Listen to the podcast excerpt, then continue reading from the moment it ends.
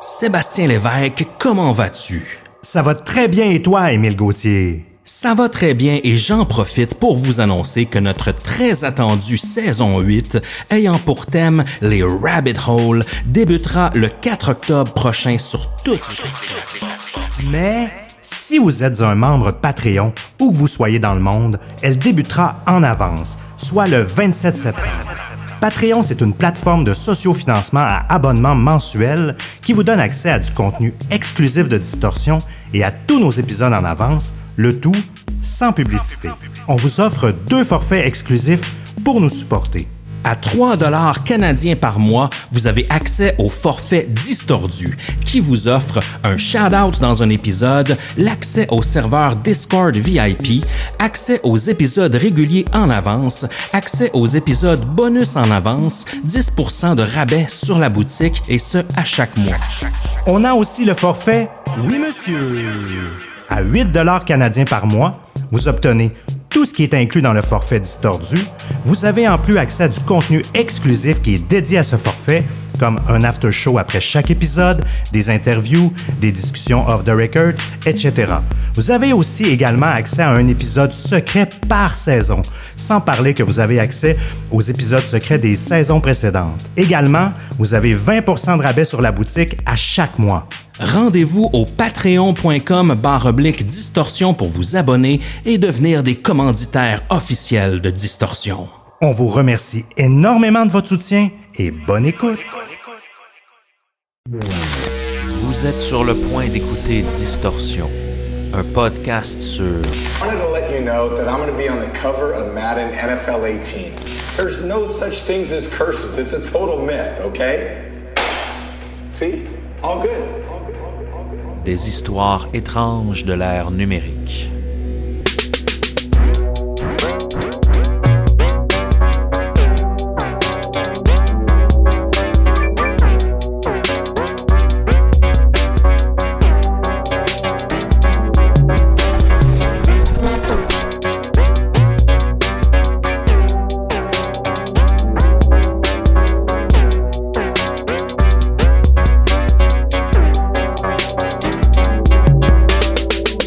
Ce soit via des mauvais sorts, de la sorcellerie ou encore le vaudou, les malédictions nous fascinent depuis le début des temps. Mais qu'en est-il à l'ère du numérique? Se pourrait-il que certaines malédictions se transmettent via les nouvelles technologies? Aujourd'hui à Distorsion, une série de jeux vidéo porte malheur à des athlètes, un rappeur ensorcelle une équipe de basketball grâce à Twitter et une mystérieuse malédiction japonaise se transmet par messagerie texte. Suivez-nous au cœur de ces trois histoires fascinantes qui vous feront regretter l'époque des sorcières de Salem.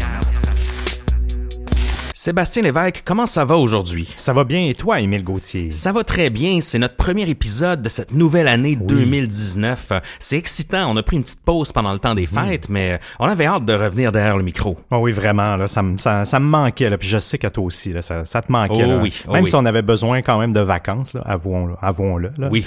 Mais, euh, mais non, on est content d'être de retour. Yes, on en profite pour vous souhaiter une belle et heureuse année 2019, chers distordus. Euh, Nous, on a eu une année 2018 formidable grâce à vous et on vous renvoie l'appareil. On vous garantit encore du bon contenu et euh, des belles surprises pour 2019. Et on veut aussi euh, souhaiter bienvenue à nos, nos nouveaux auditeurs parce qu'il y en a plein de nouveaux Oui. à chaque mois qui nous rejoignent et on en a eu beaucoup là, pendant le temps des fêtes qui, euh, qui se sont joints à notre communauté de, de distordus et qui, se, qui ont commencé à écouter le podcast. Donc, euh, shout out à vous et bienvenue dans cette magnifique communauté. Oui. Le sujet de ce soir, Seb, les malédictions numériques. Ça fait longtemps qu'on en parlait entre nous puis qu'on voulait faire un épisode spécial. Donc ce soir, en fait, on vous, euh, on- pour vous, on a trois histoires différentes qu'on a regroupées ensemble pour vous faire un spécial un peu sur euh, sous le thème des malédictions. Mais comment les malédictions se transmettent via les technologies? Parce que on le sait, à une certaine époque, c'était surtout via la tradition orale, Oui. via les euh, nos grands-parents, via même euh, des membres de l'Église Oui, qui euh, qui euh, comment dire, racontait ces histoires de malédiction-là, qui touchent à la sorcellerie, qui touchent au paranormal et tout ça. Mais est-ce que c'est possible que ces malédictions, à l'ère du numérique, se transmettent via les réseaux sociaux ou encore via messagerie texte ou Reddit? Eh bien, on a trois histoires là assez euh, intéressantes pour vous ce soir qui vont faire la lumière là-dessus. Toi, Seb, est-ce que tu es sensible à ça, les, les malédictions en général, je dirais? Ben non, ça pourtant, je suis quelqu'un euh, qui croit beaucoup à toutes sortes de choses, mais les malédictions plus ou moins, je te dirais. Le vendredi 13, ou est-ce que tu es superstitieux, par exemple? Oui, exactement, où j'ai j'ai des amis qui, lui, justement, le vendredi 13, il faut toujours qu'on mange des crêpes, sinon on va avoir des problèmes financiers. Puis à chaque vendredi 13, il m'écrit pour que je mange des crêpes et je le fais jamais. Euh, C'est spécial, ça, je connaissais pas cette... Euh, cette cure-là? C'est une cure pour une, contre une malédiction, quoi? Oui, ben contre la, la malédiction de l'argent, j'imagine. Donc, supposément que si tu manges... En fait, c'est si tu ne manges pas des crêpes le vendredi 13, oh boy, tu t'attires des malheurs financiers. Mais bon, euh, moi, personnellement, avec moi, j'ai pas de problème, donc je pense que c'est pas une vraie malédiction. Mais tout ça pour dire que par exemple, euh, tel événement qui arrive à cause de mhm. telle chose, on s'entend que c'est juste des, des, corrélations ou des, des, hypothèses ou des suppositions. On est généralement, on n'est pas capable de prouver euh, tel que tel que c'est une malédiction. Oui, effectivement. On, attribue la malédiction à quelque chose qui se passe en lien à quelque chose, mais souvent, c'est un peu comme la religion, c'est pour euh, un peu se rassurer. Au niveau des malédictions, j'y crois plus ou moins. Euh, malgré qu'il y a des phénomènes un peu comme on va vous parler aujourd'hui qui, il me remet en doute. Oui, un peu, un peu, c'est ma théorie là, de la malédiction. Et toi, Émile, euh, c'est quoi ton point de vue? Ben, j'ai jamais été victime d'une malédiction, mais il y a plusieurs malédictions euh, traditionnelles euh, qui sont notoires dans l'histoire moderne. Mm-hmm. Et puis, malgré tout, ça, ça reste toujours un peu à me, à me bluffer, là, parce que, comme tu dis, c'est dur d'attribuer vraiment de, une cause à effet mm-hmm. grâce à une malédiction, grâce à une parole qui a été qui a été dite ou grâce à un objet qui a été transmis. Mais par exemple, il y a des, plusieurs malédictions notoires qui, qui sont quand même euh, spéciales. Une de celles-là, c'est le fameux club des 27 ans. Oui. Euh, tu sais, là, les, ces artistes qui sont euh, tous décédés à 27 ans, des artistes qui ont quand même joué un rôle important dans l'évolution de la musique. Là, on mm. parle de Kurt Cobain, de Janis Joplin, de Jim Morrison, des Doors et de aussi Amy Winehouse, plus récent. donc, qui sont, qui sont tous décédés à cette, mm. à cet âge-là. Donc, c'est dur à dire si c'est une coïncidence ou s'il y a vraiment une malédiction avec mm. cet âge-là de 27 ans. Et on se rappelle aussi les, les Kennedy, hein, cette euh, dynastie de, de présidents ou d'hommes politiques euh, américaines. Euh, on a eu John F. Kennedy, le président assassiné là, à Dallas en 1963, sans oublier Robert Kennedy qui a été assassiné cinq ans plus tard en 68. Et Ted Kennedy, le, le sénateur, il a survécu, mais il a failli périr dans un crash d'avion. le fils de Robert Kennedy est mort d'une overdose. Son autre fils d'un accident de ski. Euh, JFK Jr. est mort, lui, dans un crash d'avion qui n'a pas survécu. Et une des femmes de Robert Kennedy s'est donné la mort un peu plus récemment. Donc, il semble avoir vraiment quelque chose euh, autour de cette famille-là. Vous allez me dire, on meurt tous, mais eux, ils semblent tous mourir de mort assez euh, spéciale. Ils ont un mauvais karma, en tout cas. Oui, exactement. malédiction. Il y a aussi le, fameux film Poltergeist, qui est une malédiction bien connue.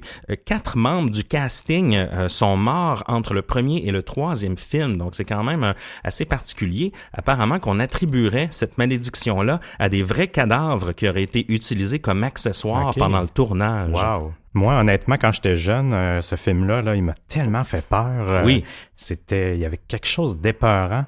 Puis j'étais au courant, en fait, parce que ça a été quand même documenté assez rapidement, là, qu'il y a eu des morts et tout ça. Puis on dirait que le fait que euh, même j'étais jeune, mais même que je savais qu'il y avait eu des membres du casting qui étaient morts, ça, rendait le film encore plus épeurant pour moi. On dirait ben que oui. je chantais encore plus. ça contribue au mythe. Oui, exactement. Donc aujourd'hui, on a trois histoires pour vous distordus qui euh, allient la technologie avec le monde des malédictions. Premièrement, la série de jeux vidéo Madden NFL, le jeu de football de Electronic Arts qui semble damner tous les athlètes qui font la couverture de ce jeu-là. On a aussi une histoire avec le rappeur Lil B, un rappeur californien qui semble avoir le pouvoir d'ensorceler des joueurs de basketball. Et preuve à l'appui, vous allez voir, c'est euh, assez rigolo cette histoire-là, mais en même temps, euh, C'est quand même assez bluffant aussi. Et on termine avec une des plus grandes malédictions japonaises, celle du gozu, celle de la tête de bétail qui semble se propager depuis le 17e siècle jusqu'à aujourd'hui à l'ère du numérique grâce aux textos et même à Reddit. Hmm. Donc, euh, on vous garde cette histoire-là pour la fin, qui est un peu plus sérieuse et un peu plus euh, troublante. Et puis, on souhaite que vous allez euh, adorer. Pour parcourir cet épisode, on a une tournée de bière comme à l'habitude, en fait, qui nous a Yes. été offerte cette semaine par Gwen et Floriane, en fait. Et elle nous a été offerte via le Meetup. euh, vous vous souvenez, le Meetup En qui avait lieu, Oui, en personne de France, en fait. Donc, euh, super génial euh, de la part de Gwen et Floriane. Merci à vous de nous avoir offert cette bonne bière, en fait, qui est la, c'est une bière artisanale qui s'appelle la Zéphyr, en fait, qui est de la brasserie de la Presqu'île de Quiberon. C'est une, c'est une blonde qui est une, qui, qui, qui, qui nomme une spéciale better. Elle est quand même pas trop forte en alcool avec un 4,5% euh, bien amère, un bon goût de céréales Oui. et l'orge est bio dedans. Donc, euh, on boit santé euh, aujourd'hui. Yes, et shout out à la Bretagne. Yes. On a aussi une review 5 étoiles sur Apple Podcast qui nous vient de Olive 1979 qui nous dit addictif.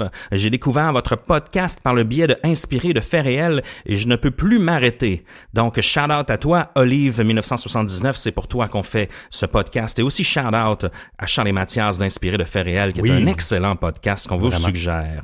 On veut aussi donner un shout out à nos 10 auditeurs d'Haïti. Oh yes, nos partenaires Oui. d'Haïti qui nous écoutent depuis euh, euh, depuis là-bas. Donc shout out à vous. Selon nos stats, vous êtes environ une dizaine. donc euh, donc merci d'être là, chers amis. Et dans un autre ordre d'idée, Seb, on a quelques détails entourant la sortie du livre de Distorsion. Oui, on a enfin la date officielle pour le Québec qui va être le 20 février 2019 et il sortira au mois de mai en Europe. Enfin, on n'a pas encore la date exacte pour l'Europe. Euh, on vous rappelle que le- chaque, euh, en fait, c'est un livre qui va avoir 13 histoires euh, de l'ère euh, numérique. Oui. Et chaque histoire va être illustrée par l'illustrateur français Ron, euh, qui que vous Oh, yes. trouvez sur Instagram, entre autres, au nom de 777 Ron. Et donc voilà, donc on va vous tenir au courant aussi pour euh, pour les précommandes et ou du moins de, de la manière de vous le procurer. Euh, C'est sûr qu'il va être disponible dans la plupart des librairies et en ligne. Bien sûr. Mais on va vous on va vous donner euh, des détails lors des précommandes. Yes.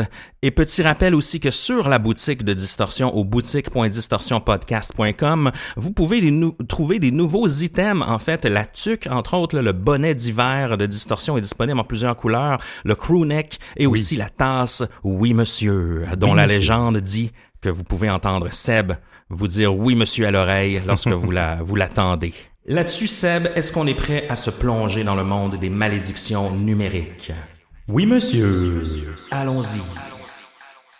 Notre première histoire est sur la malédiction du jeu vidéo de football Madden. Oui, qui est bien connue quand même, cette malédiction-là. J'ai hâte que nous- tu nous en parles un peu, euh, Seb. Yes. Euh, avant d'aller plus loin, en fait, juste pour vous dire ici, quand on parle de football, pour euh, nos amis européens, on parle vraiment de football américain. Oui. Euh, donc, euh, parce que nous, on est en Amérique du Nord et c'est ce terme-là qu'on utilise et non du soccer pour le, le- qui est le football européen. La NFL. Exactement, la Ligue nationale de football. Nous sommes en 1998. Electronic Arts, qui est le populaire éditeur de jeux vidéo, décide pour la première fois de son histoire de mettre à l'avant-plan un joueur vedette sur la couverture de son populaire jeu vidéo de football américain, Madden NFL. Habituellement, c'est le visage euh, de John Madden qui est présenté euh, souvent dans un environnement de football. On voit Oui. un terrain, on, on le voit dans toutes sortes de situations, mais c'est toujours, c'était toujours son visage à lui qu'on voyait.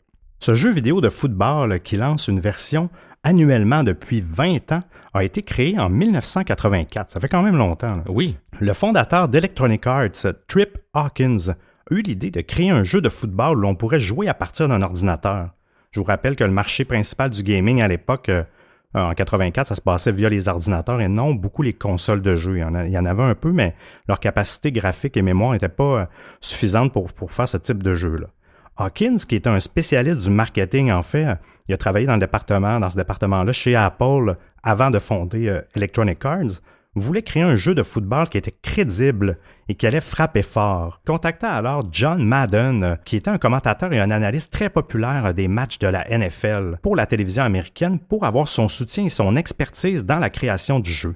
Celui-ci accepta et prenant son rôle très au sérieux en fait, même qu'en raison de son insistance pour que le jeu soit aussi réaliste que possible, la première version qui s'appelait à l'époque John Madden Football est apparue seulement en 1988, soit quatre ans plus tard, euh, sur un, sur un Apple II. Euh, moi, ça, me- ça me sonnait quand même des, Ouais. bons, des bons souvenirs de gaming.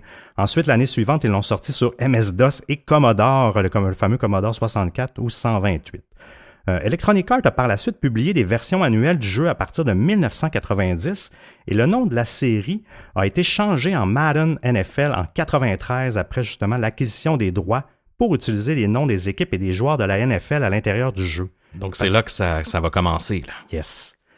On revient à notre histoire justement dans son édition de 99 qui est sortie en 98, là, juste pour vous préciser ici, à chaque fois qu'on parle euh, du jeu euh, NFL 2000, mais il est toujours- sorti l'année avant. Oui, oui. Du moins, juste pour vous euh, préciser. Electronic Arts décide donc de mettre Garrison Hurst euh, des 49ers de San Francisco sur la première couverture. Très bon choix, sachant que la saison en 1998 de Hurts a été la meilleure de sa carrière. Il a totalisé 1570 verges et 7 touchés. Il a mené les 49ers de San Francisco aux séries éli- éliminatoires. Il a même vaincu les Packers de Green Bay lors d'une première victoire. Donc, ce premier choix de, de- de couverture de jeu était très important. Oui, vraiment, en fait. Puis même à chaque année, c'est toujours un des meilleurs joueurs tu sais, qui, qui, Mhm. qui est toujours sur les couvertures, ou du moins la, la star à en devenir, mais c'est tout le temps quelqu'un que la saison d'avant, il a battu des, des records, ou du Oui. moins il a eu vraiment des excellentes performances. Cependant, très peu de temps après sa première apparition officielle sur la couverture du jeu de Madden NFL 99, Garrison Hurst subit une grave fracture à la cheville lors du premier match contre les Falcons d'Atlanta et son équipe perdant le match. Suite à, suite à sa blessure, il n'a pas rejoué avant 2001. Hmm. C'est fou, là. C'est quasiment, c'est plus que deux ans. Présage de malheur, simple malchance, On verra bien. on verra bien. En 2000, c'est Barry Sanders euh, des Lions de Détroit qui a été choisi pour être sur la couverture. En fait, ben, ce qui est étrange, c'est que peu de temps après, il a, décidé de prendre sa retraite après 10 ans de carrière pour les Lions. Donc, le jeu est sorti. Il n'a jamais joué de partie officielle le temps que son... L'année que le jeu est sorti. l'année que le jeu est sorti. C'est assez fou, là. Puis il n'a jamais vraiment donné de raison, de donner de raison à ça. Même que son départ a été tellement précipité que Electronic Arts ont été obligés de changer la pochette, mais seulement pour la version européenne parce qu'elle est, elle est toujours un peu diffusée un petit peu plus tard. Et ils ont utilisé un autre joueur qui s'appelle Dorsey Leven des Packers de Green Bay. Et lui, par exemple, il n'a eu aucune malchance qui, qui est arrivée. Mais c'est quand même, euh, quand même fou, là, pareil. là. Ouais, c'est quand même assez curieux. C'est sûr que quand un joueur prend sa retraite, il doit s'en foutre un peu là, du jeu vidéo d'une Oui. certaine façon. Ben oui. C'est sûrement une histoire de contrat, puis euh, mais c'est quand même curieux. Jusqu'à date, ça fait quand même deux joueurs que ça tourne plus oui, ou moins. vraiment euh, mal. là. Ouais. En 2001, Eddie George euh, des Titans du Tennessee, l'année juste avant, justement, il avait atteint des sommets en carrière, mais la saison tout de suite après de 2001, Où il a été choisi pour faire la couverture. ouais, il n'a parcouru qu'en moyenne trois verges par course et il a obtenu le plus petit résultat de sa carrière. Puis en raison d'une blessure à la tête qui l'a ennuyé toute la saison. Puis pour tout le reste de sa carrière, il n'a eu en- il n'a jamais dépassé en moyenne 3,4 verges par course. Donc, pour un Hmm. joueur qui court énormément de, de verges habituellement, sa carrière a, a complètement décliné une fois qu'il a été sur la pochette. Pour la couverture de 2002, Dante Culpepper des Vikings du Minnesota a lui aussi subi un peu un mauvais sort euh, lors des 11 premiers matchs de la saison. Il a très très mal performé. Ensuite, il a été blessé au dos. Il n'a pas pu finir, euh, finir la saison euh, malgré tout. Donc, c'est pas, lui, c'est pas, il n'y a pas un énorme curse, mais malgré tout, il a arrêté de bien performer et il s'est blessé OK. assez, euh, assez étrange. En 2003, sur la, sur la couverture, il y avait des, des Rams de Saint-Louis, Marsh, Marshall Falk. Lui, en fait, encore une fois, euh, il a subi une grave blessure à la cheville qui l'a obligé à rater euh, cinq matchs. Mais après, après cette, cette blessure-là, il n'a jamais été capable de courir plus de 1000 verges euh, durant, durant les saisons, en fait, ce qui faisait toujours habituellement, dirons, les cinq dernières années compétitives. Fait qu'il n'a Mhm. jamais rebattu son record, ses propres records ou ses performances, encore une fois, après avoir été sur la, sur la page couverture suite à une blessure. Sur la couverture de 2004, Michael Vick des, des, euh, des Falcons d'Atlanta. Cinq jours après la sortie du jeu, il a été blessé lors d'un match préparatoire contre les Ravens de Baltimore, souffrant d'une fracture du péroné droit. Vick n'a participé qu'aux cinq derniers matchs de la saison régulière.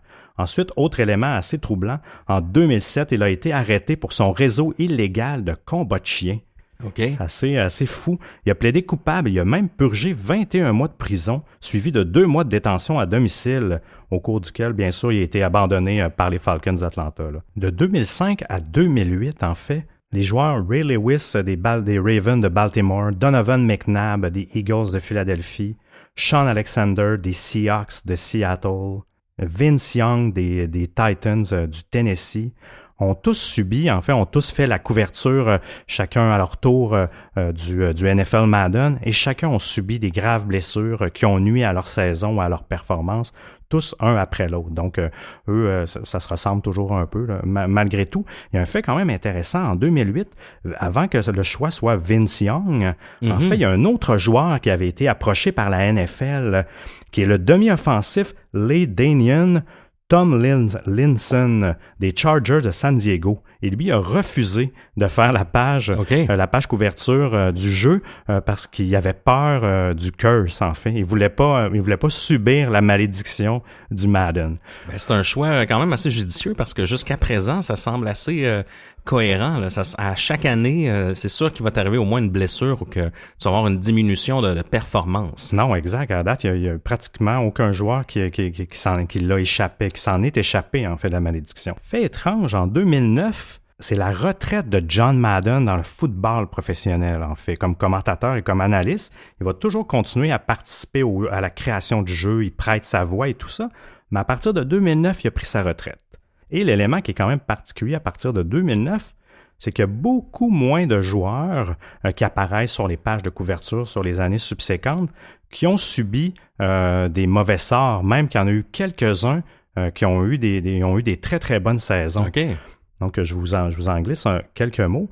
Sur la couverture de 2009, Brett Favre des, des Jets de New York, en fait, a fait un retour, euh, un retour de, de retraite en 2008. Donc, puis eux, pour souligner euh, justement toute sa carrière, Ouais. ils avaient décidé de le mettre sur, euh, sur le cover du Madden NFL. Par contre, les Jets n'ont pas connu une bonne saison euh, de l'année où ce qu'il est, où ce qu'il est revenu au jeu. Ils ont raté les éliminatoires. Il s'est même déchiré un tendon à l'épaule. Il a quitté euh, les Jets l'année suivante. Donc lui aussi a subi, euh, subi le mauvais sort. Ouais. En 2010, euh, première année où ce que euh, EA met deux joueurs sur la page couverture en fait. Oh, encore plus dangereux. Oui, mais Troy Polamalu, je l'aime ce nom-là, euh, des Steelers de Pittsburgh, lui il a subi une entorse au genou puis il était absent euh, durant quelques parties. Et l'autre, Larry Fitzgerald des, des Cardinals de l'Arizona, lui par contre a réalisé une superbe année. Il a accumulé plus de 1092 verges, il a fait 13, euh, 13 touchés. Donc pour lui, ça a bien été, pour Troy, un petit peu moins bien. Ah, intéressant, en 2011, sur la couverture de 2011, c'était Drew Brees euh, des Saints de la New, Orleans. Bien sûr, il s'est blessé au genou, euh, puis il a même avoué qu'il a été blessé toute l'année. Il portait, il portait souvent une attelle, une genouillère, en fait, euh, pour se protéger. Mais cette année-là, moi, j'étais moins au courant. Je ne suis pas un fan de football en tant que tel. Il y a eu le Bounty Gate, en fait, où ce que l'équipe euh, des Saints, le- les Saints euh, de la Nouvelle-Orléans ont été condamnés par la NFL pour avoir été, ils ont été trouvés coupables pour avoir payé des bonus ou des primes à leurs propres joueurs pour blesser des joueurs Oh. d'une autre équipe. Ils ont fait ça de 2009 à 2011. Je serais curieux de, de- de voir comment l'enquête a fait pour euh, avoir des preuves, euh, des Mhm. preuves de la véracité de ça. Mais c'est quand même fou là, quand- qu'une équipe paye ses propres joueurs pour blesser, euh, pour blesser d'autres joueurs. Ben oui, donc ils ont été un peu, ils ont subi la malédiction un peu de cette façon-là aussi. Oui, ben oui, exactement. C'est un, un genre de dommage collatéral. Par la suite, en 2012, Peyton Ellis des Cleveland, des Browns de Cleveland, en fait, lui aussi a subi euh, plusieurs blessures aux ischio-jambiers. Il y a eu une angine due à, une bactérie de streptocoque. Il y a eu une entorse à la hanche. Donc lui aussi, ça n'a pas bien été. Par contre, en 2013, le, sur la couverture, c'était Calvin Megatron Johnson des Lions de Détroit. Et lui, il a eu une de ses meilleures saisons. Il a battu plein, plein de records. Donc lui, en fait, il fait un peu euh, mentir ou démentir la malédiction euh, de Madden. Mhm. Par la suite, pour l'édition de 2014, c'était pas NFL 14, mais bien NFL 25 pour souligner les, 25 ans du jeu Madden, en fait. C'était Adrian Peterson des Vikings du Minnesota. lui, il a été inculpé euh, de sévices sur des enfants. Il a été suspendu Oh. tout de suite après le premier match de la saison de 2014 et il est resté suspendu pour le reste de la saison. Heureusement, euh, on s'entend. Là. 2015, euh, sur la couverture, c'était Rich- Richard Sherman des, des Seahawks de Seattle.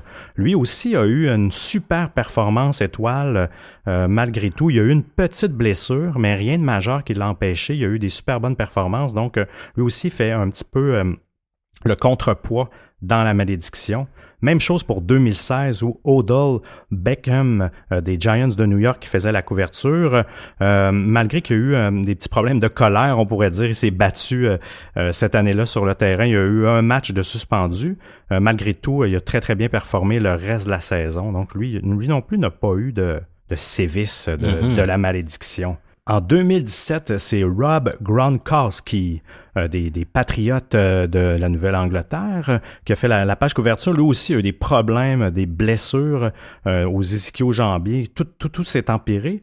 Mais malgré tout, euh, il a été même blessé quand même assez, assez fort. Il n'est jamais revenu au jeu après quelques parties. Cependant, son équipe, les Patriots, ont remporté le Super Bowl, ce qui fait de lui le premier athlète de la couverture du jeu Madden à remporter un Super Bowl l'année de son Ah. apparition. Donc, malgré tout, même si lui-même a eu un curse, généralement, les, les- les- les malédictions affectent l'équipe, veut, veut pas, par les mauvaises performances. Mais dans ce cas-ci, même s'il était blessé une bonne partie de la saison, au moins l'équipe, euh, l'équipe, elle, a- elle a pu gagner quand même le Super Bowl malgré tout. Euh, Les Patriots gagnent assez souvent, donc Ouais, euh, ils ont peut-être été un peu plus forts que la malédiction Oui, de non. Madden dans ce cas-ci. Effectivement. Et euh, en 2018, euh, c'est Tom Brady euh, des Patriots, encore une fois, qui a fait la, couverture. Lui, en fait, lui, aussi, lui, il riait de la malédiction. Il était même content d'être dessus, ben, avec fierté. Mais lui, il a fait plus qu'éviter les blessures et les statistiques, en fait, euh, parce qu'il a accumulé plus de 4500 verges et 32 touchés par la passe, tout en menant les Pats à leur meilleure fiche euh, à vie. Fait que c'est assez... euh, Oh. Tom Brady, lui, il a vraiment fait démentir le truc. Puis c'est vrai qu'il jouait avec, il jouait avec ça. Là, pour lui, il trouvait ça drôle. Je sais pas si... Comme je te disais, j'ai l'impression que... On dirait que vu que tu le sais, c'est sûr que dès les, les- les premières années, la malédiction euh, était pas officielle. Ben, je dis officielle. Mais j'ai l'impression qu'au fil du temps, je sais pas s'il y a pas un impact psychologique sur la Mhm, ben, performance des joueurs. Tu sais, c'est, assez drôle, mais dans le cas de Tom Brady, lui, ça lui, a- ça lui a bien servi. Mais il était un bon moment pour être sur la couverture de Madden, parce qu'après une carrière aussi Ben oui. fulgurante, euh, il peut bien euh, s'étirer un muscle ou euh, rater une saison. Euh, En fait, il y a déjà tellement une carrière flamboyante que ça ça va pas lui nuire tant que ça. là. Non, t'as raison, parce que c'est vrai que, à part quelques exceptions, la plupart, c'était tous des, ben, pas des nouveaux joueurs, mais des joueurs qui avaient quand même une carrière assez jeune en général. C'est vrai que pour lui, euh, effectivement, peut-être que ça aussi, ça jouait. Et la- le dernier, en fait, de cette année, le 2019, c'est Antonio Brown euh, des, des, des Steelers de Pittsburgh. Et lui, par contre, il fait pas... euh, euh, la malédiction suit toujours, en fait. Euh, malgré qu'il a, raté que trois matchs euh, en saison régulière depuis même 2011, il y a eu toutes sortes de problèmes. là. Il a été suspendu de son équipe pour mauvais comportement. Là, il se présentait pas à des pratiques, des choses comme ça. Les Steelers ont été la plus mauvaise équipe de la ligue avec lui dedans. Donc la malédiction, elle, elle a un peu affecté lui. Même ses performances ont été moins bonnes, mais elle aussi, l'équipe a tiré. On dirait que ça a tiré un peu l'équipe vers le bas actuellement. Donc la, même la dernière édition de Madden, elle, a, elle semble encore avoir, malgré tout, une malédiction autour d'elle. Petite stat intéressante, les joueurs qui ont figuré sur les couvertures du jeu de Madden ont participé quatre fois moins au Pro Bowl, qui est le match des étoiles euh, de la Mhm. NFL, qu'avant de figurer sur la couverture du jeu. Donc, encore une fois, ben, comme on le disait, là, toute leur carrière décline. Oui. Mais même en termes de, de- de- d'aller au match des étoiles, en fait, le match des étoiles, pour ceux qui l'ignorent, c'est tous les meilleurs joueurs de la ligue Oui. qui s'affrontent euh, ensemble une fois par année. Donc, c'est ça aussi, c'est une stat assez, assez prenante, là, aux- très grande, en fait. Là, je trouve que quatre fois moins, c'est, c'est énorme. Oui, absolument. Donc, globalement, selon nos verdicts, dans la, dans la première tranche, en fait, de 1999 à 2009, là, qui était avant la retraite de John Madden, c'est environ à peu près 9 sur 10 qui ont subi euh, vraiment une malédiction assez sévère. Et dans l'autre portion, de, de, dans le fond de 2009 à 2019, c'était plus environ 6 sur 11, donc la moitié. Fait qu'il y a environ 50% euh, moins, de, moins de malédictions une fois que John Madden a pris sa retraite.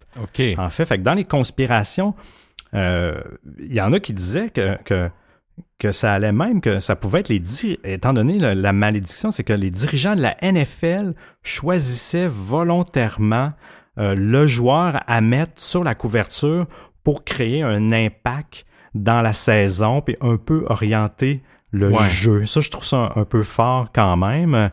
Et même, je me demande, est-ce que Madden, chez lui, a une genre de popette ou quelque chose comme ça, tu sais, qui... Une poupée vaudou. Oui, une poupée vaudou qui, qui crée ça. Est-ce que c'est est-ce que c'est lui? C'est particulier. J'ai pas vu, j'ai pas trouvé de de- de- d'entrevue de, de, du- de Madden en tant que tel sur la malédiction de Madden. Je serais très curieux de l'entendre là-dessus, voir ce qu'il en pense en fait de, de cette, cette malédiction-là.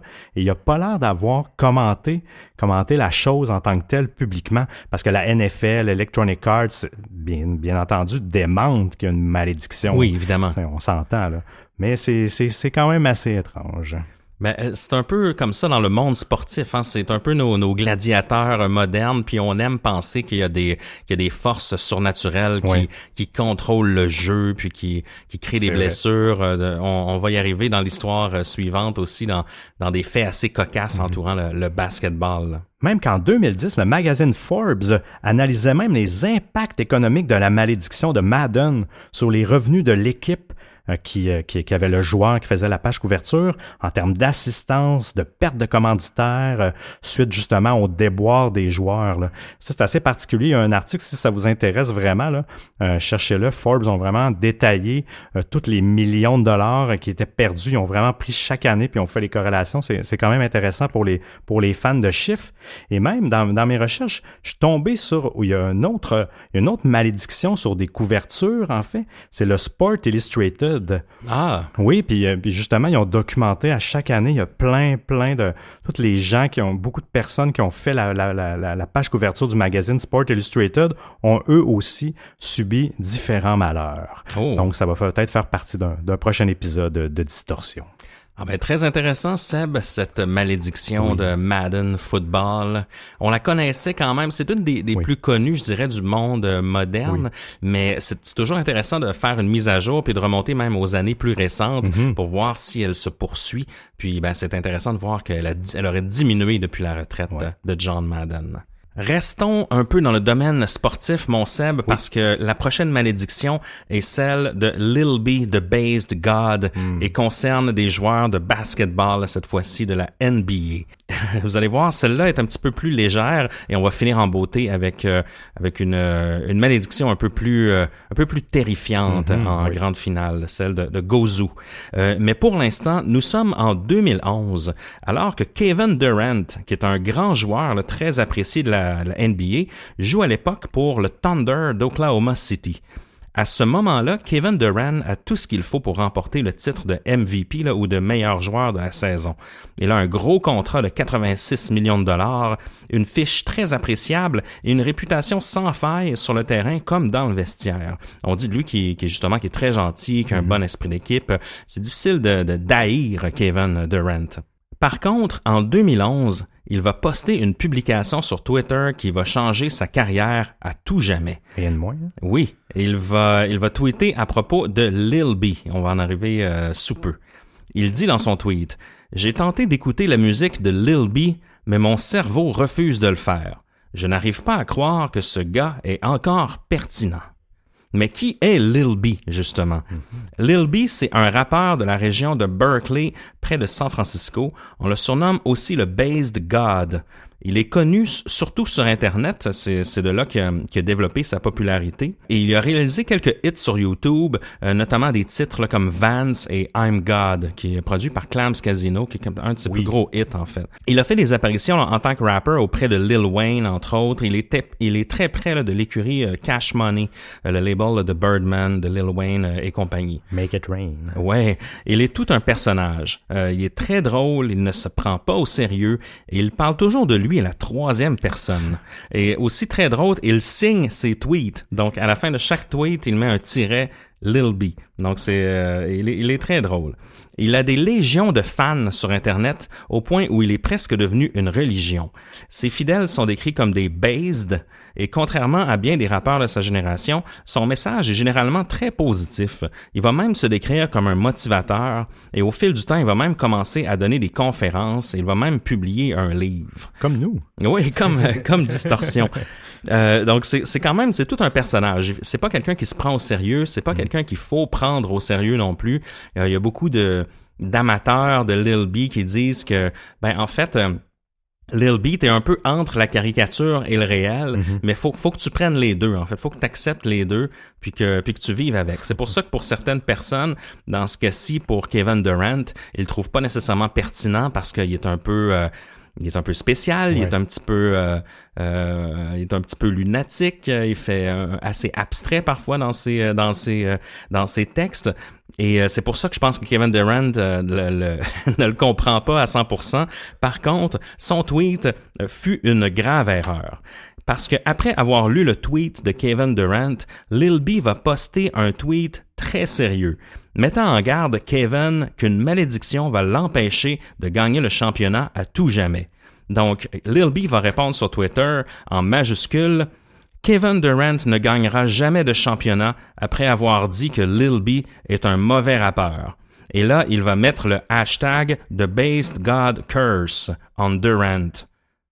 Lil B. Donc, la malédiction du Based God sur Kevin Durant en hashtag. Donc, euh, officiellement comme ça, euh, encore une fois, d'une voix très euh, euh, comment dire, justement très, très officiel, voire même corpo, euh, Lil B annonce la malédiction jetée sur euh, Kevin Durant, le joueur du Thunder d'Oklahoma City. Malgré la performance impressionnante de Kevin Durant, le Thunder d'Oklahoma n'accédera pas à la finale cette année-là en 2011. Cette malédiction va suivre Kevin Durant pendant cinq ans sans qu'il ne gagne aucun championnat. Parce que même si le Thunder d'Oklahoma City gagne des matchs et tout mhm. ça, eh bien, la, malédiction est quand même euh, en, lien avec le championnat. Donc, c'est ce qui est très, c'est ce qui est très important pour euh, Lil B. Et euh, en 2012, Lil B va retirer sa malédiction, mais il va la réintroduire en 2014. Cette année-là, bien que Kevin Durant gagne le titre de MVP, de, de, meilleur joueur de la ligue, il va souffrir d'une grave blessure et son équipe ne gagnera toujours pas de championnat en brisant une véritable dynastie euh, d'équipes de basketball. En 2016, alors que le Thunder d'Oklahoma connaît une bonne saison, Lil B va tweeter Fuck Kevin Durant pendant le match des étoiles. Alors que l'équipe accède à la finale contre les Golden State Warriors, qui est ben, l'équipe de, préférée de Lil B, qui est l'équipe de la région de San Francisco et de Oakland, l'équipe, le Thunder mène par euh, trois matchs, hmm. mais la malédiction va les rattraper et l'équipe va connaître la pire débandade de sa carrière en perdant les trois matchs suivants. Donc l'équipe va être éliminée aux mains des Warriors, l'équipe préférée de Lil B. C'est assez drôle. Ça. Oui, donc la malédiction va sévir jusque jusque là. Par contre, coup de théâtre. En 2017, Kevin Durant quitte le Thunder et signe avec les Golden State Warriors, donc oh. l'équipe préférée de Lil B. Et là, ben, en raison de ça, ben là, ça, ça change la donne. Donc, à ce moment-là, Lil B va euh, prendre encore une fois le contrôle de Twitter. Il va tweeter cette publication encore une fois d'une voix très officielle en disant Le Based God demande la parole. Alors que la vie se dévoile et les superstars prennent des décisions qui changent des vies, bienvenue à la maison Kevin, la malédiction est levée. Donc en 2017, vu que Kevin Durant rejoint son équipe préférée, il lève la malédiction. Et croyez-le ou non, Kevin Durant et les Golden State Warriors vont gagner les deux championnats les années suivantes, en 2017 et en 2018. On le sait, les Warriors sont très très forts Ouais. hein, au cours des dernières années. Les médias vont même titrer, avec une pointe d'humour, Lil B est la raison pour laquelle les Warriors ont gagné ces championnats. Et c'est vraiment un vrai, c'est un vrai sujet dans le monde du basketball. Ouais, ouais. C'est pris très au sérieux. On, on rit un peu de, de cette malédiction-là, mais euh, de plus en plus, elle est prise au sérieux puis reprise par des, des médias de masse. Donc, c'est quand même assez, euh, assez intéressant. Mais ça ne s'arrête pas là, en fait. Car Lil B va jeter sa malédiction sur une autre star de la NBA, Oh. cette fois-ci James Harden. Ce dernier joue pour les Rockets de Houston et en 2015, l'équipe connaît une très bonne saison. Harden est d'ailleurs en liste pour le prix du joueur de l'année. Toutefois, il va faire lui aussi une erreur monumentale qui va réveiller les foudres de Lil B, le base god lui-même. Lorsqu'il marque un point, Harden a l'habitude de faire ce qu'on appelle une cooking dance, Ouais. comme s'il brassait quelque chose dans un chaudron en faisant un mouvement circulaire avec la main. Donc c'est un peu, euh, c'est un peu son, son move, là, son, son mouvement fétiche lorsqu'il lorsqu'il fait un point. Hélas, Lil B revendique la, la paternité de cette danse en raison d'une vidéo qu'il a publiée sur YouTube plusieurs années auparavant. Donc, c'est une vidéo qui a été vue des millions de fois. Il va donc indiquer sur Twitter, encore une fois, que si Harden ne s'explique pas publiquement sur l'origine de cette danse, les Rockets ne, pourront pas gagner de championnat et la malédiction sera jetée sur James Harden tout au long des séries élimina- éliminatoires. Et comme de fait, Harden ne répondra jamais à Lil B sur Twitter. Donc, euh, il n'expliquera jamais d'où vient cette, euh, cette Hmm. danse-là. Donc, c'est... euh, encore une fois, c'est très drôle, mais vous allez voir, c'est un peu plus sérieux que, que, que ça, ça ne le paraît. Les fans des Rockets de Houston vont supplier Lil B d'enlever sa malédiction. Oh. Chose qu'il ne fera pas, du moins pour le moment. Au match 2 des euh, séries éliminatoires contre les Warriors, les Rockets perdent 99 à 98, donc ils perdent d'un point. Alors que Harden manque une grande opportunité de marquer, mais échappe le ballon. Il va d'ailleurs avoir un meme créé sur Internet Ah oui. avec Harden qui est agenouillé au sol, les mains au visage, et Lil B qui le regarde du, haut du, du haut du ciel, comme quoi la malédiction le, le guette toujours. Au match 3, il joue contre Kevin Durant, qui est lui aussi à l'époque sous la malédiction. Et ça, Lil B va le documenter dans des tweets. Ah il, oui? va, il va tweeter, par exemple, rappelez-vous, Kevin Durant est sous la malédiction en ce moment, il joue contre James Harden, qui lui aussi est sous la malédiction. Donc, c'est bien de, de garder le, le fil de tout ça. Euh, donc, euh, au match 3, les Rockets vont perdre 115 contre 80, soit 35 points en dessous des Warriors, soit le numéro de chandail de Durant. Oh. Donc encore, il y a une petite coïncidence euh, étrange ici. Euh, les Rockets vont gagner le quatrième match, ce qui laisse croire que la malédiction est peut-être levée. Mais par contre, au cinquième match qui aura lieu à Oakland, près de chez lui, Lil B va annoncer publiquement sa présence en personne au match, lui Oh. qui sort très rarement de chez lui. Là. Ce qui fait craindre les partisans des Rockets pour le pire. Et à ce moment-là, ça va devenir une nouvelle dans tout le monde sportif. En fait, Lil B a annoncé sa présence au, euh, au stade d'Oakland pour voir le match. Là, tout, tout peut se tout peut se produire. Alors que Lil est présent au match, les Rockets s'effondrent derrière les Warriors qui passent champion de la division de l'Ouest et éliminent l'équipe de Harden qui est sous la malédiction. Donc encore une fois, il va avoir raison. Encore une fois, sa malédiction fait son effet. En 2017, après que Harden ait brisé un record mondial du nombre de turnovers dans un match, un turnover, c'est lorsque une équipe perd le ballon et que quelqu'un le récupère et va marquer, Lil B décide de retirer sa malédiction sur James Harden par respect pour son record, parce Oh. qu'il a brisé vraiment le record mondial. Et euh, en fait, à ce moment-là, eh bien, James Harden va être euh, Libéré. libéré de cette malédiction. Et il connaît toujours, euh, en fait, à ce jour, euh, une, une très brillante carrière. Mais c'est, c'est quand même pas, euh, c'est quand même pas terminé tout ça parce que en 2018, l'équipe des Nuggets de Denver vont eux aussi faire une erreur monumentale sur Twitter en affirmant ne pas connaître Lil. Parce Oh. que là, les, les fans commencent à dire, hey là, les, les Nuggets, les fans des Nuggets espèrent que Lil B va pas euh, damner un de leurs joueurs, donc ils s'expriment et tout ça. Et à ce moment-là, l'équipe des réseaux sociaux des Nuggets va comme tweeter genre, mais c'est qui Lil B? Oh. Et, et, euh, et, et en fait, ça va attirer les foudres de ce sûr. dernier qui va répondre encore une fois en majuscule Wow, Nuggets. et là, on ne sait pas trop qu'est-ce qui, qu'est-ce qui arrive. On ne sait pas s'il y a vraiment une malédiction, mais un fait intéressant, les Nuggets n'ont pas accédé au championnat de division depuis 2013 et n'ont gagné aucun titre depuis 2010. Donc, est-ce que la malédiction a été appliquée? Fort probablement. Hmm. Oui. C'est très bon, ouais, c'est très bon. Ouais, comme, comme, comme histoire, euh, c'est, c'est dur de pas y croire. que- Ben oui, parce que le gars, c'est un peu un, un clown, il est très drôle et tout ça, donc on, on, on le croit qu'il est inoffensif et tout ça. Mais en même temps, ces genres de drôles de tweets et de malédictions un peu improvisées ont de l'effet dans, dans le monde réel. Ouais, vraiment, là, c'est, c'est, c'est, c'est plus qu'une coïncidence. Là. Ben oui. Puis ça revient un peu à ce qu'on se discutait hors d'onde tout à l'heure quand on préparait l'épisode.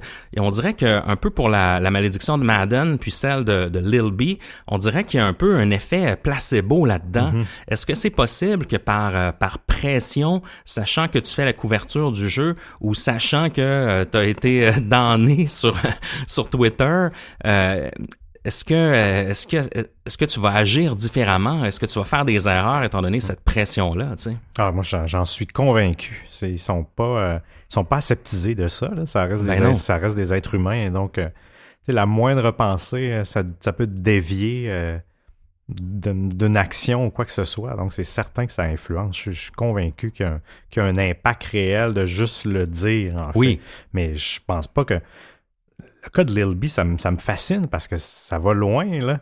Ben oui. Ça, ça se passe pour vrai. Donc, je, non, je suis, je suis, je suis très perplexe par rapport à cette malédiction-là. Et le monde sportif est très superstitieux en même temps. Oui, hein. ouais, t'as raison Ça se rapproche de la, de la religion. Hein. C'est très Ouais, vraiment, protocolaire. On lève les chandails euh, euh, au milieu des stades. Euh, on a un respect comme si c'était des, des symboles religieux. Donc, on dirait que le, le sport se porte bien là, à, ce-. Oui, à- à ces thèmes de malédiction-là et de, de paranormal.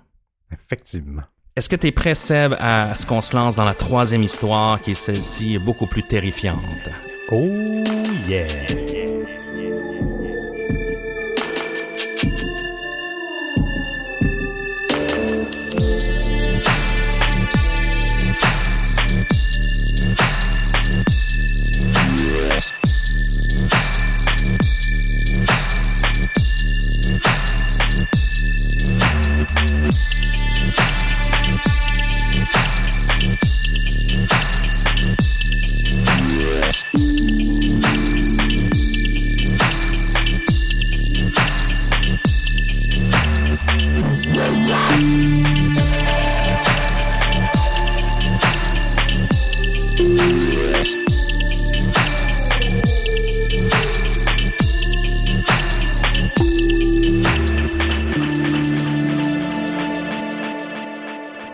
Donc cette légende de tête de bétail, mon cher Émile?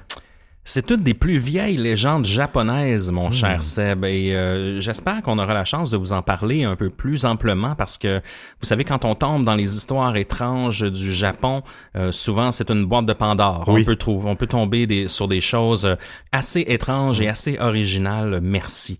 Mais cette histoire-là, en fait, c'est une histoire qui date de très longtemps, mais qui s'est perpétrée jusqu'à l'ère numérique et qui semble avoir encore des effets via euh, les technologies. Donc c'est assez fascinant. C'est comme un- une légende qui aurait évolué dans le temps de la tradition orale jusqu'à aujourd'hui, évidemment avec euh, une, une part de, de- de doute parce que euh, on est on est dans le domaine de la légende urbaine là, ici là.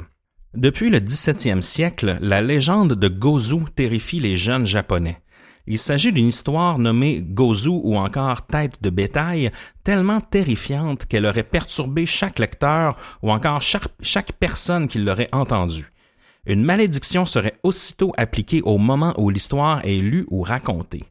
Les gens souffriraient de panique, de folie, d'hallucination, de perte de mémoire ou d'arrêt cardiaque en raison du caractère terrifiant de l'histoire. Plusieurs d'ailleurs en seraient morts.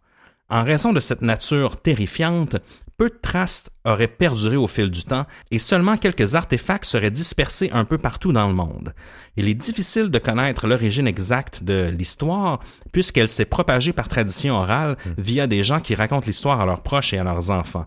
Selon ce que l'on peut lire, l'histoire serait liée à des hommes avec des têtes de bétail, mais on en sait très peu à part cela. L'histoire s'est propagée au fil du temps, comme on l'a dit, et comme bien des, des légendes, elle a connu un renouveau à l'ère d'Internet sur un blog japonais.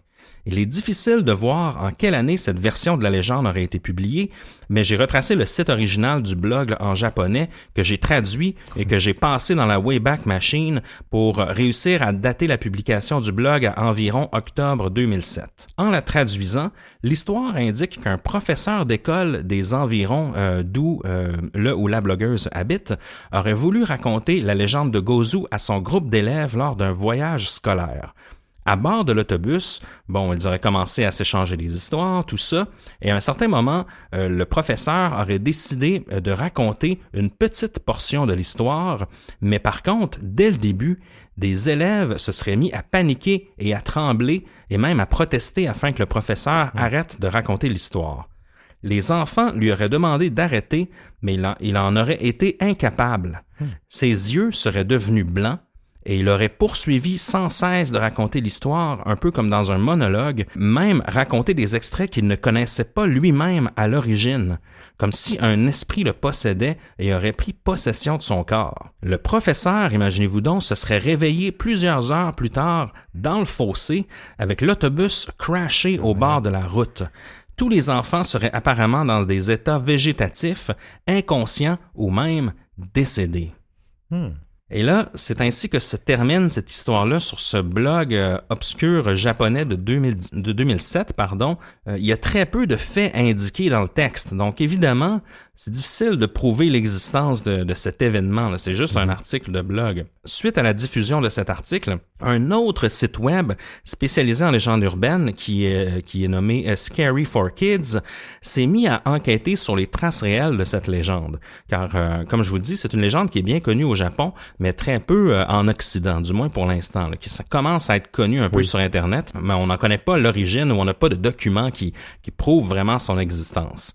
Ils n'ont rien trouvé de ce blog-là, Scary for Kids, euh, en anglais, et très peu de traces sont accessibles à ce jour, tellement l'histoire a été dispersée partout. Donc on raconte qu'il y aurait des portions du livre à quelque part dans différentes villes du Japon, que ce serait... Euh, certaines seraient même perdues au travers le temps, que d'autres se seraient passées de génération en génération, mais il y a personne qui aurait euh, une œuvre complète de, de Gozu. Donc, très, très mystérieux. Par contre, eux, euh, les gens de Scary for Kids affirment euh, qu'ils euh, ont réussi à trouver un extrait en japonais sur le web qui serait en fait un extrait du premier chapitre du livre. ils ont ils ont fait une, une genre d'interprétation sur leur site web que je vais vous lire en fait. Ce qu'ils écrivent sur leur site web. Vous ne trouverez l'histoire de Gozu nulle part sur Internet et surtout pas en anglais. Mais nous avons lu un résumé de l'histoire inscrit sur la première page du livre en japonais. De ce que nous avons pu comprendre, ça commence comme suit. Il existe un petit village désert au Japon où les archéologistes tentent de comprendre pour quelles raisons plus personne n'y habite. Ils ont réussi à creuser dans le sol et ont découvert le squelette d'un étrange corps avec le corps d'un homme et une tête de vache. Hmm. En faisant de plus amples recherches, ils ont découvert que plusieurs années plus tôt, une famine a frappé le village. Alors que tout le monde mourait de faim, les villageois ont commencé à manger le bétail, mais aussi les chevaux et éventuellement les chiens et les chats, afin de subvenir à leur faim. Alors qu'il n'y avait plus rien à manger dans le village, un personnage est apparu. Il s'agissait d'un homme avec un corps humain et une tête de vache. On l'appelle le gozu ou le cowhead en anglais. Les villageois affamés se sont mis à l'attaquer brutalement jusqu'à ce que mort s'en suive après l'avoir battu pendant de nombreuses heures. Ils l'ont dépecé, ont retiré les organes et ont commencé à le manger. Bon appétit. À partir de ce moment, le village fut à tout jamais damné et plus un homme n'y vit. L'histoire, par le fait même, contribue à poursuivre la malédiction. Hmm. Donc ça, c'est ce qui était écrit sur le site web de Scary for Kids, selon ce qu'ils affirment hmm. avoir trouvé on voit un peu le ton de l'histoire. On se croirait un peu dans un film d'horreur de M. Night Shyamalan, mais encore pas de source pour vraiment vérifier l'exactitude de cette histoire. Donc, ils n'ont pas mis un lien vers euh, la page où ils ont trouvé ça. Donc, euh, on reste encore dans, dans la légende urbaine. C'est très difficile d'en évaluer la crédibilité. Quelques années plus tard, par contre, Il semble que la malédiction se soit aussi propagée via Reddit, alors qu'un utilisateur affirme avoir reçu un étrange texto lors d'un voyage dans la région de Kobe au Japon.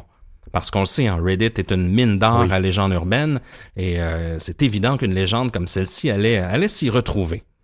Puisqu'il s'agit d'une légende urbaine, l'homme va publier dans la section No Sleep, Oui. et la publication aura pour titre simplement Gozu. Donc la publication date de 2017, elle est postée par un certain Momo JHSC et euh, elle va comme suit. En fait, je vous en lis des extraits parce que c'est très long. Je vous lirai pas l'entièreté du, du post. J'ai choisi quelques extraits que j'ai traduits euh, qui, selon moi, euh, expriment le mieux cette, cette histoire-là. Donc ça va comme suit. J'ai découvert le livre pour la première fois un jour de pluie au début de l'automne, il y a deux ans, à Kobe, au Japon. Étant profondément intéressé par la littérature, j'ai été attiré par les librairies de livres d'occasion depuis le début de mon séjour. Je travaillais comme professeur d'anglais à temps partiel après avoir abusé de mon visa pour obtenir une résidence légale, ce qui me permettait de consacrer beaucoup de temps à la recherche et à la poursuite de mes propres loisirs. Après m'être installé, j'ai fouillé dans mon téléphone portable pour trouver des applications qui m'aideraient à localiser l'occultisme. Donc, ça semble être quelqu'un qui est, qui est un fan de, de livres occultes et de phénomènes paranormaux. Il n'y avait que quelques applications liées sur les blogs d'autres occultistes et bientôt j'en ai installé une sur mon téléphone. L'application était une simple interface véhiculant une discussion en groupe, des personnes entre autres qui choisissaient des surnoms et partageaient des informations sur des nouvelles étranges survenues à certains endroits, mais aussi des coordonnées pour trouver des lieux abandonnés, ainsi que d'autres liens menant au deep web asiatique, qui est Oh. encore moins réglementé. Oui, j'imagine. hein. Oui. La plupart des discussions étaient des blagues et certaines étaient malveillantes.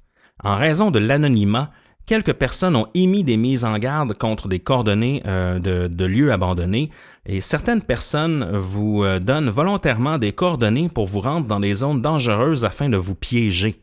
Mais ça, c'est clair, hein, dans un peu... euh, on l'avait vu dans le cas de, de Pokémon Go, de Mhm, même oui. d'activités de géocaching où euh, vraiment il y a des gens qui tentent de, de piéger. euh, donc, il faut se méfier de ce genre d'application-là. Il continue. C'était un matin pluvieux. J'étais allongé sur mon futon en train de regarder la télévision et de naviguer sur le chat en toute quiétude. La plupart des gens se moquaient de la météo et plusieurs plaisantaient sur les fantômes de la pluie. J'ai reçu un message privé en raison d'une confusion de surnoms et euh, je l'ai traduit comme suit. Donc, il a reçu comme un genre de message texte à travers cette application-là. Il y a quelque chose de terrifiant à la librairie Kinomiya qui se trouve à environ 10 minutes de la gare de Sanomiya. Vous le trouverez sur la troisième étagère à gauche. Donc, une indication claire et précise pour qu'il se rende dans un- une librairie de livres usagés euh, dans une autre ville, donc euh, près de la gare de Sanomiya. Il continue. Au début, j'étais un peu choqué que quelqu'un puisse savoir où je me trouve. Cependant, en vérifiant l'état de mes téléphones, je me suis rendu compte que j'avais laissé le localisateur activé. J'étais enclin à me perdre et je n'y pensais pas du tout. Kinomiya est une petite librairie de livres tenue par un couple de personnes âgées au sous-sol d'un grand magasin. J'y étais allé plusieurs fois car ils vendaient des livres internationaux traduits en japonais lors de périodes où je, voulais révisiter ces histoires.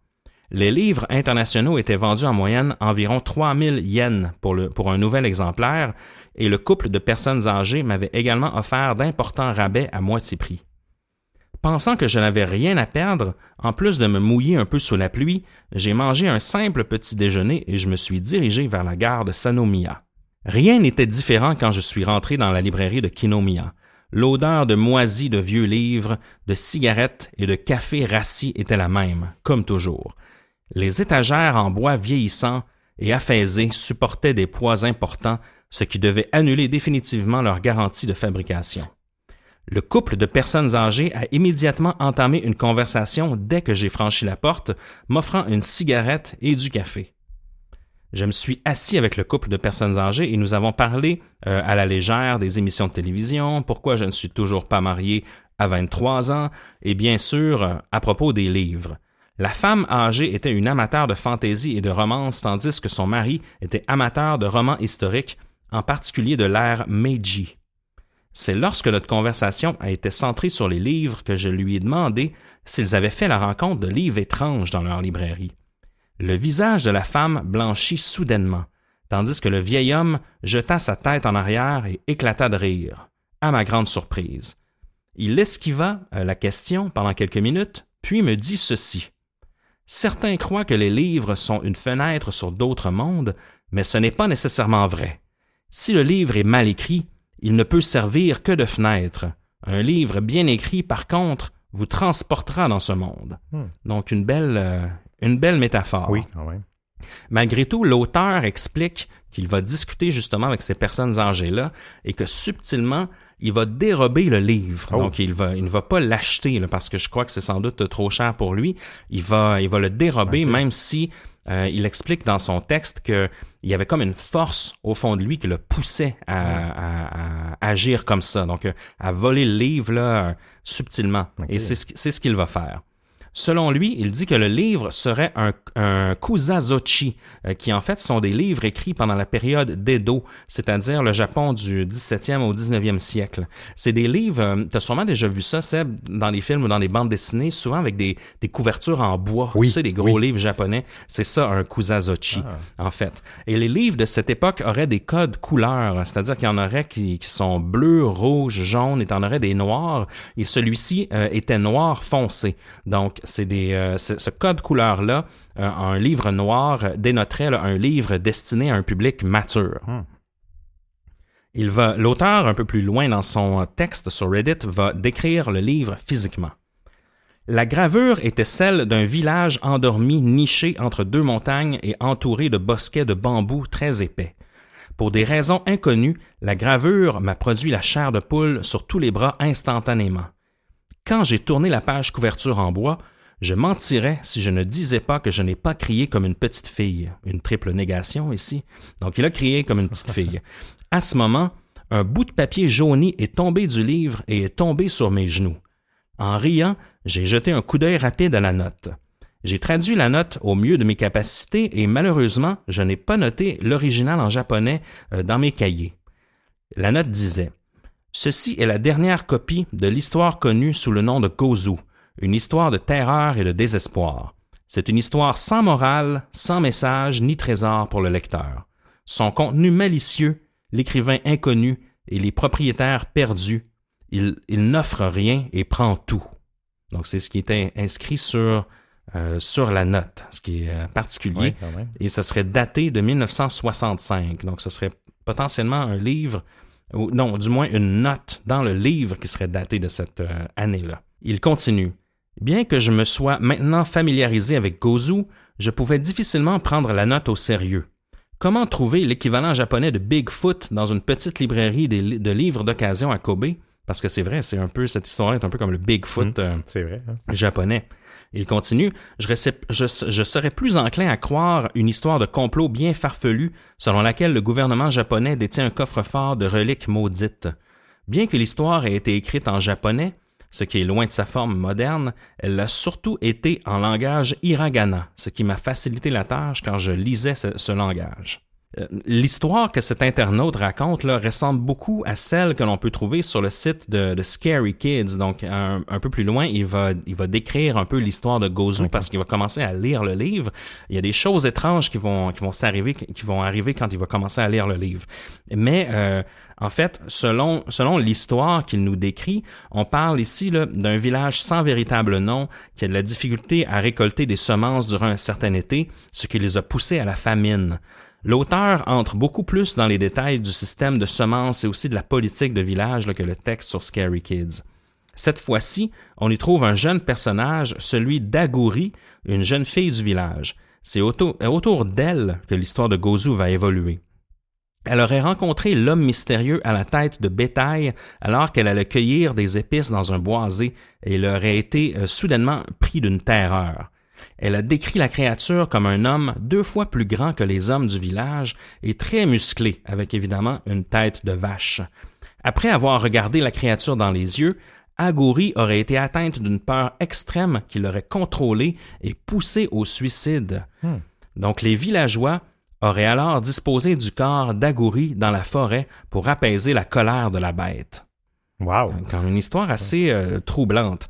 C'est ainsi que s'arrête le- la publication de cet euh, utilisateur Reddit-là. Par contre, il va arriver un peu plus tard avec une part 2, donc une partie 2, où il poursuit l'histoire de Gozu. Mais cette fois-ci, il semble souffrir d'hallucinations, comme bien des gens qui se sont fait raconter l'histoire. Donc, selon lui, le livre est maintenant plus facile à lire, les caractères sont plus espacés, et il y a surtout beaucoup plus d'illustrations, dont une du fameux Gozu, le l'homme à la tête de cheval. L'histoire détaille, là, il continue à lire le livre, puis il nous décrit l'histoire. Entre autres, il nous dit que euh, y aurait eu un retour de la jeune fille Agouri au village. Elle serait revenue à la vie et elle aurait propagé la malédiction sur tout le village, qui serait tombé sérieusement malade. Cette publication-là, là, le Gozu euh, partie 2, se termine alors que l'auteur affirme avoir perdu la notion du temps pendant plusieurs heures, qu'il fut réveillé par son ami alors que la bouilloire sonnait à toute allure dans son appartement. Et par la suite, on n'a plus de, il a, il a plus laissé de traces sur Reddit. Il a, Ok. il a arrêté de traduire le livre. Donc on, on ignore qu'est-ce qui lui est arrivé. Est-ce qu'il est encore en vie ou pas? Ou euh, donc c'est un peu euh, là où on en est en, en 2018, euh, 2019 au sujet de cette légende-là qui continue à se euh, à se perpétrer via via Reddit. Ce qui est particulier, c'est que généralement dans No Sleep, c'est beaucoup des euh, des textes de fiction. Oui. Donc, lorsqu'on, euh, souvent les gens vont, euh, lorsqu'on lit les commentaires, les gens vont dire ah c'est c'est une superbe écriture, merci de de ce suspense, c'est très cool. Tandis que là, les gens semblent vraiment y croire, c'est-à-dire qu'ils croient vraiment que l'auteur euh, souffre d'hallucinations, que quand il commence à lire le livre, euh, vraiment il ne voit plus le temps passer, qu'il qu'il est vraiment pris dans le livre, puis il oublie tout, tout l'environnement euh, avoisinant.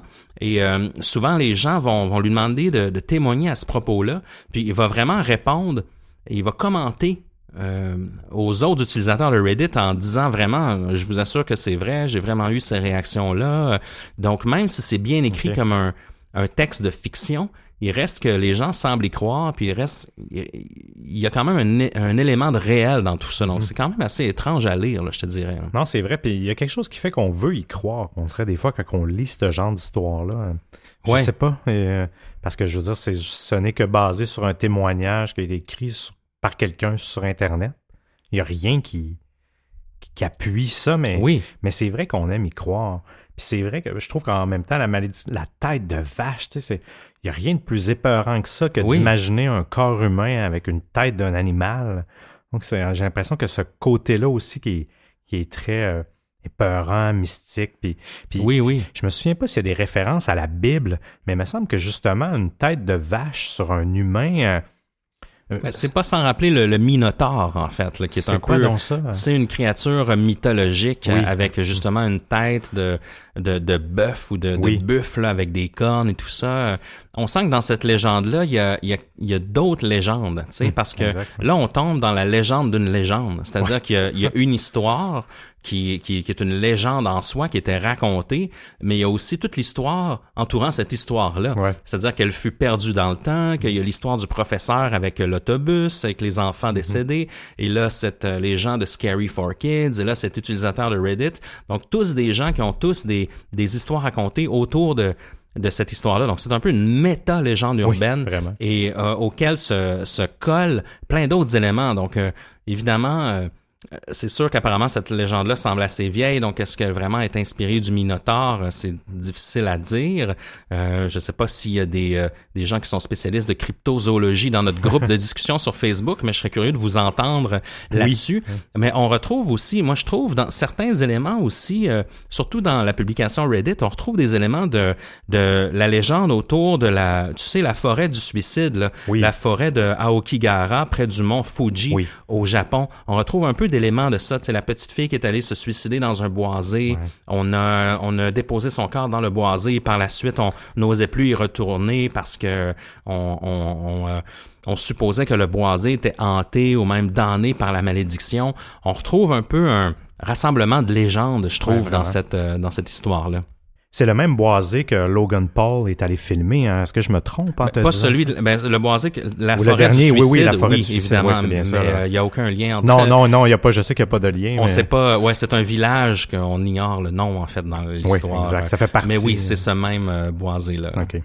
Donc c'est intéressant de voir comment cette légende-là a cheminé à l'ère du du numérique. À l'époque où on la racontait à nos enfants au début du siècle, au début du siècle dernier, c'est tout à fait différent que maintenant avec euh, ben, l'aspect du du texto, de le, Ouais, le, gars en voyage au Japon qui est contacté via une application et par la suite euh, euh, il, il livre quelqu'un d'autre euh, le- le- fait des publications sur Reddit et tout ça. Donc c'est Non, c'est vrai. Puis je sais pas si dans nos auditeurs, il y a des gens qui, ont, qui sont d'origine japonaise qui Oui. auraient eu déjà entendu cette histoire-là par leurs parents ou, ou leur famille. En fait, je serais curieux. euh, aussi, si, si vous avez, euh, si vous êtes d'origine japonaise, vous avez déjà entendu parler de cette histoire-là, euh, écrivez-nous, écrivez sur le groupe. Je serais curieux. euh, Oui. d'entendre votre version, ou du moins si vous n'avez déjà entendu parler, est-ce qu'il y avait des variantes ou Oui, des- des, choses comme ça? Donc, euh, je sais, je sais pas si on a beaucoup d'auditeurs euh, d'origine japonaise, mais euh, on tente, on lance la perche. oui, ou des gens qui se sont intéressés à oui, cette euh, ben littérature. oui, bien sûr.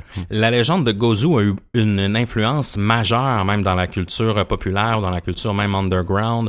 Euh, plusieurs bandes dessinées ont été inspirées de ça. Les mangas, j'imagine. Oui, ou, euh, euh, euh, évidemment. Et entre autres, un film du réalisateur euh, euh, Takashi Miike, ou qu'on appelle Takashi Mike ici en, en Amérique du Nord, qui est un peu le Quentin Tarantino Ouais. du, du Japon, un, un réalisateur fantastique, qui a fait un film, lui, en 2003, je crois, euh, titré Cowhead, Oh. donc en hommage un peu à cette euh, légende-là. Donc lui-même a repris cette légende-là pour faire euh, un film d'horreur Ah. qui doit être, ma foi, assez, assez troublant. ouais, je serais curieux de le voir. Oui, donc la, la légende vit encore et la, la tradition orale s'est transformée en tradition numérique avec le temps et c'est ce qui fait la beauté des légendes urbaines et même des, des creepypastas. Hmm. Donc j'espère Seb que tu as aimé cet épisode spécial et j'espère que vous aussi, chers euh, auditeurs, on veut essayer d'en faire plus comme ça, des, épisodes où on regroupe parfois des plus petites histoires sous un même thème. Comme ça, ça nous permet d'explorer euh, d'autres sujets puis même d'y revenir dans des, des éditions futures. N'hésitez pas, chers distordus, à venir euh, commenter euh, sur, euh, sur le groupe et sur la page à propos de l'épisode et nous dire ce que vous en avez pensé. Est-ce que vous est-ce que vous avez déjà subi des malédictions? Oui. Est-ce que vous avez des témoignages de malédictions à, à nous raconter, outre celles qu'on qu'on a discutées? Donc, euh, Est-ce que vous avez des exemples de malédictions oui. numériques, vous aussi? oui, on aimerait bien, on aimerait bien vous entendre. Donc, euh, c'est toujours la même place sur le groupe de discussion sur Facebook de Distorsion. Sinon, vous pouvez nous trouver partout ailleurs. Yes. On est sur YouTube aussi, faut pas oublier. On est sur euh, Instagram, on est sur Twitter, Facebook, un petit peu partout. Vous pouvez nous envoyer un email aussi via notre site web au distorsionpodcast.com où vous pouvez trouver tous nos épisodes. Est-ce que tu as un mot de la fin pour nous, mon cher Émile? Bien sûr. Si on vous propose de faire la couverture d'un jeu vidéo, dites non monsieur. 头